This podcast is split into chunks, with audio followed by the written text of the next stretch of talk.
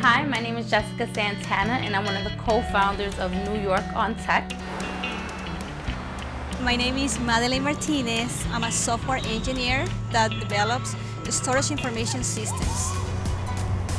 Everybody told me that I was going to be able to do whatever I wanted, just to try hard, and I could do everything.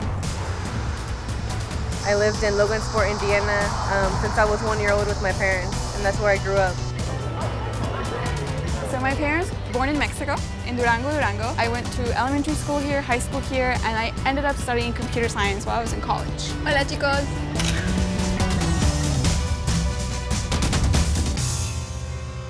Yeah, I have technology at the touch of my fingertips. If you have a dream, you have to go for it. Work really hard and go for it. I think technology is innovative, it's fast paced, it's always evolving. I can go work in technology, uh, building an app for education, building an app to do many things. Um, it's very fun to work with th- this computing and find out how to set up everything. I'm a woman in technology, but I also know that I bring different things to the table. I bring a different perspective.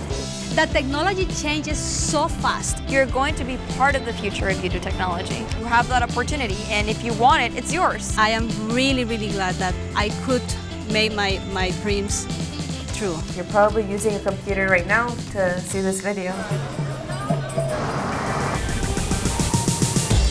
I am Latina. I'm a Latina. I'm a Latina And I love technology. Love technology.